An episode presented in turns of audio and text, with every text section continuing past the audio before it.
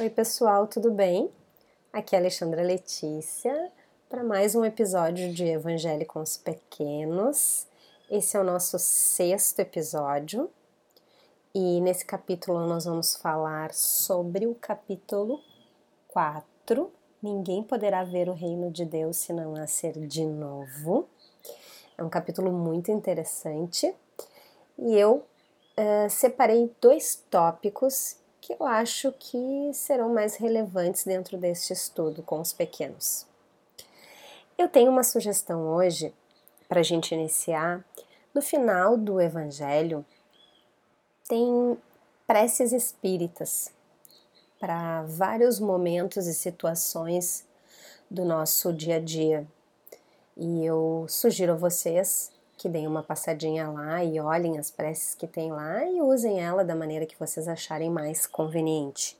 Eu separei uma para a gente iniciar hoje, antes do nosso evangelho, e eu realmente espero que vocês curtam essa prece.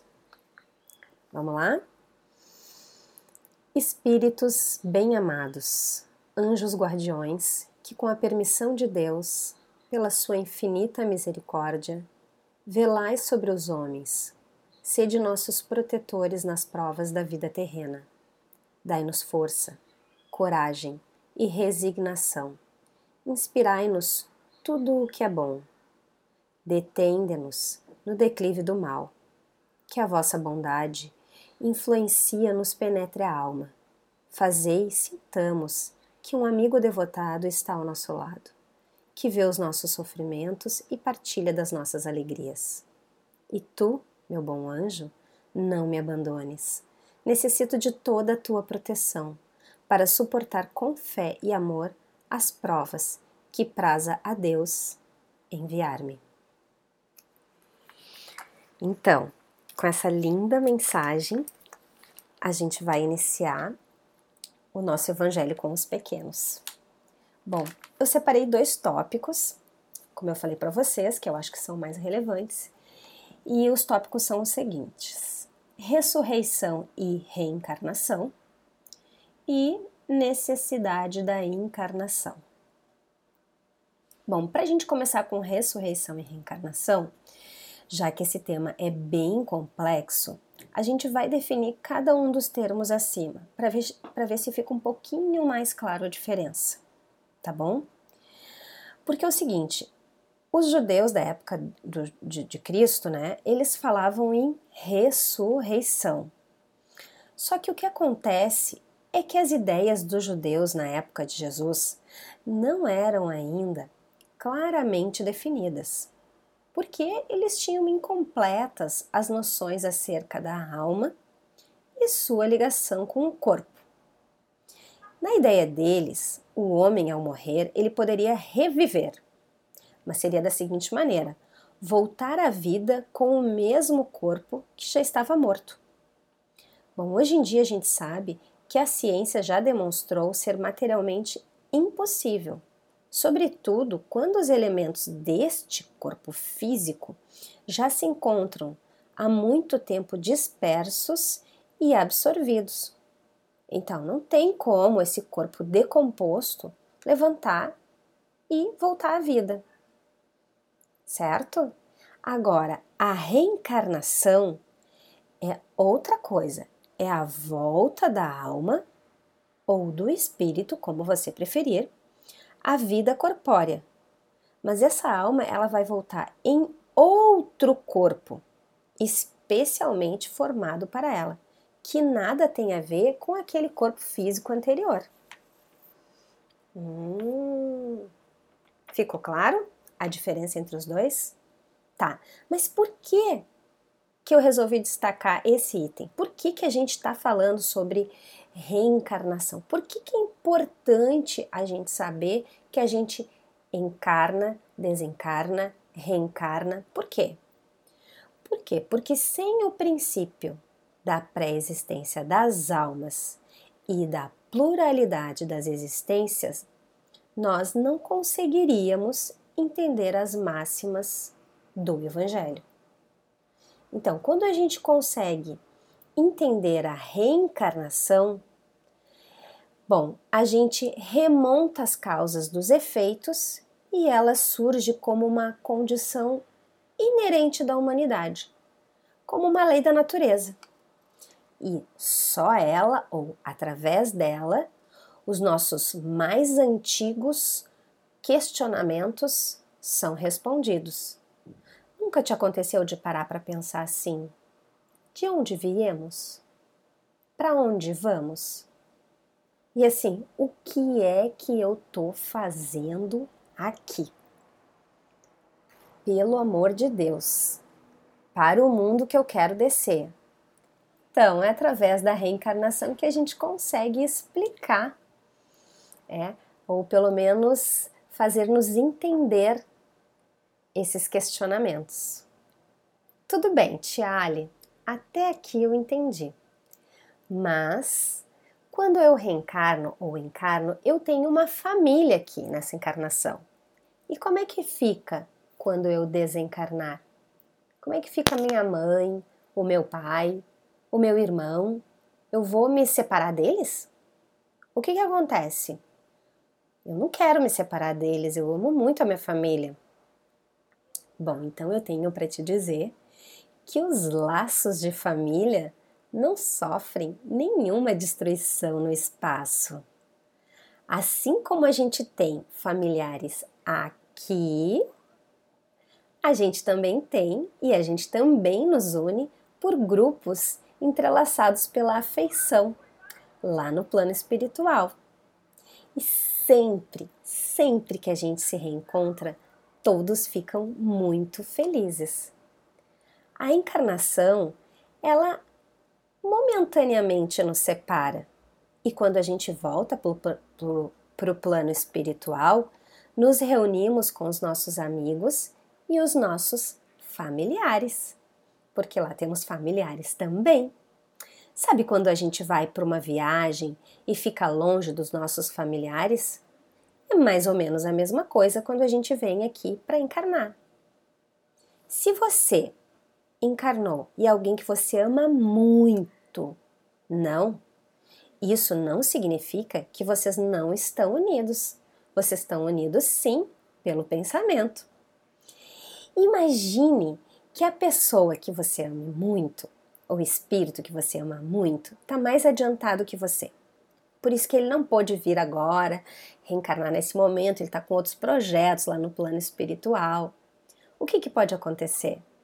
Ele vai te ajudar, ele vai te intuir, ele vai te amparar, a fim de que você possa progredir também. Olha que presente maravilhoso! Porque após cada existência, todos avançam e nós iremos avançar também. A afeição real é a única que sobrevive à destruição do corpo. Já a afeição de natureza material se extinguem com a coisa, com a causa que lhes deu origem. O que, que significa isso? Significa que às vezes, quando a gente reencarna, a gente cria laços com bases nas nossas histórias materiais por um propósito, porque a gente tem que passar por uma situação, porque a gente tem que aprender alguma outra situação. Mas esses laços, na medida que acaba essa vida, eles vão se deteriorando também. Assim como quando a gente vai para a praia e conhece uma turma de amigos novos e vive intensamente aquele verão, e aí depois quando você volta, aquilo vai se acabando, você não vê mais aquelas pessoas, é mais ou menos assim. E aí você volta para sua família, encontra sua família, revive bons momentos, conta aquelas histórias legais que você passou na praia. Tá entendendo? Tá acompanhando o meu raciocínio? Então, a pluralidade das existências Quer dizer, o fato de você reencarnar, desencarnar, reencarnar novamente, desencarnar, é, reencarnar em outro corpo, com uma outra família, isso chama pluralidade das existências. Então, a pluralidade das existências é a certeza na continuidade das relações entre os que se amam. E isso é o que constitui a verdadeira família. A verdadeira família é feita de laços com afeições verdadeiras. Hum, que interessante. Vamos para o próximo tópico: a necessidade de encarnar? Ai, Tia Lê, por quê? Por quê que a gente tem que ficar encarnando nesse globo com essas pessoas para o mundo que eu quero descer no primeiro na primeira parada? Não é assim? Às vezes a gente pensa dessa forma. Então, a passagem dos espíritos pela vida corporal, ela é muito necessária. Então a gente precisa encarnar para que a gente possa cumprir por uma através de uma ação material os desígnios que Deus nos confiou. Bom, mas a encarnação é apenas um estado transitório, uma experiência para ver como usamos o nosso livre-arbítrio. Os que desempenham com zelo essa tarefa colhem os frutos dos seus labores, né? Então, uh, trabalharam para ser uma pessoa melhor e ter uma, uma condição moral mais elevada, com mais compaixão, caridade, amor ao próximo, vão colher frutos mais rápidos dos seus labores. Os que, ao contrário, usam de maneira equivocada sua liberdade, prolongam indefinidamente a necessidade de reencarnação.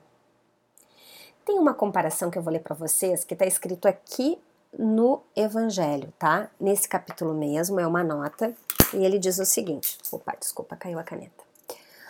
Uma comparação vulgar fará se compreender melhor essa diferença. O escolar não chega aos estudos superiores da ciência senão depois de haver percorrido a série das classes que até lá o conduzirão.